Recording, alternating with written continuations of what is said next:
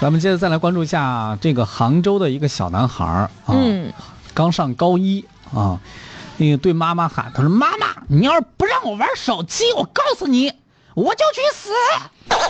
天哪，这是哪一个硬核小朋友呢？”我的天哪，不让玩手机，你这就不活着了。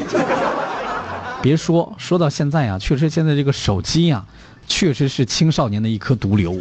哎，对，就好多小朋友、大朋友的，这这玩起手机来就忘了时间了。真的是这样。对，啊这个不让玩手机就就去死的这个小朋友啊，叫小易，他是杭州一个中学的新高一学生。嗯由于这中考考的还不赖、嗯啊，小易妈妈王姐就兑现了之前对孩子的奖励承诺。嗯暑假刚开始呢，就送了他一台想要的手机，嗯并且规定暑假每天只能玩一个小时。时间不短了啊！刚拿起手机的时候，这小易非常的兴奋呢，睁开眼睛就就是拿手机，摸着睡觉，这谁晚上睡觉都抱着手机。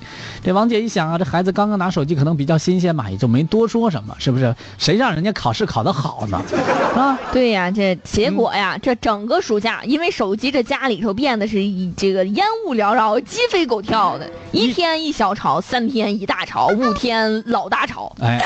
这个儿子自打有了手机之后，就整天不出门了。本来规定的一天只能玩一个小时，事实上呢，每天小易呢从来就不遵守时间，并且已经是好多次被发现半夜的时候在被窝里边偷偷的玩手机、打游戏。为此呢，这个王大姐呀，断了家里的无线网络，没收了手机，试图让孩子认真写完暑期作业。结果呢，嗯，适得其反了。这小易啊，这索性耍起了无赖，暑假作业我也不写了，我也不出家门，我啥也不干了，行了吧？干什么呀？你这是要？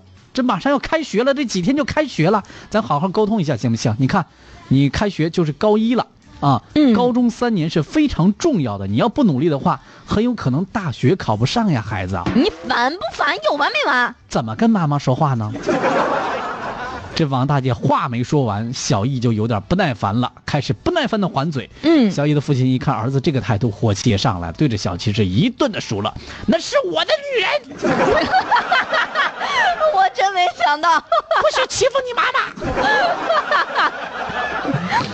哎呀，这时候孩子也不干了呀！啊，这孩子的这个时候，你们要不让我玩手机可以，我去死就好了。哎呦，这孩子居然说出这样的话，对呀，这爸爸妈妈万万没想到，孩子能说出轻生的话，就特别害怕小易是不是中了手机瘾，失去心智了哈？你看看，第二天就拉着不情愿的孩子来到了这个浙江大学呃医院啊，浙大医院精神卫生科 啊进行检查。合着这手机上瘾是一种病吗？那么这个小易他真的是游戏成瘾了吗？或者说就是那一些一放假一到周末就抱着手机不肯松的那个孩子，真的是成瘾了吗？对于这个玩游戏这样行为控制能力啊，这个其实世界卫生组织对于游戏成瘾是有一个定义的。比如说，呃，控制能力受损，包括时长、频率、情境等等，对于游戏的重视程度过高，优于其他正常生活。嗯感知游戏是负面的，呃，感知到游戏是负面的影响，却不能停止减少游戏的行为。除了以上的标准，还包括个人的生活、工作、人际等社会功能产生严重损害，持续在十二个月以上的。嗯，虽然说啊，当代年轻人包括学生确实在手机上花费了很多的时间，但是爱玩游戏呢，呃，不完全等于成瘾，嗯更没有必要风声鹤唳。哎家长们在和游戏的博弈当中呢，需要保持一个开放接纳的态度，这样更容易去获取孩子的信赖。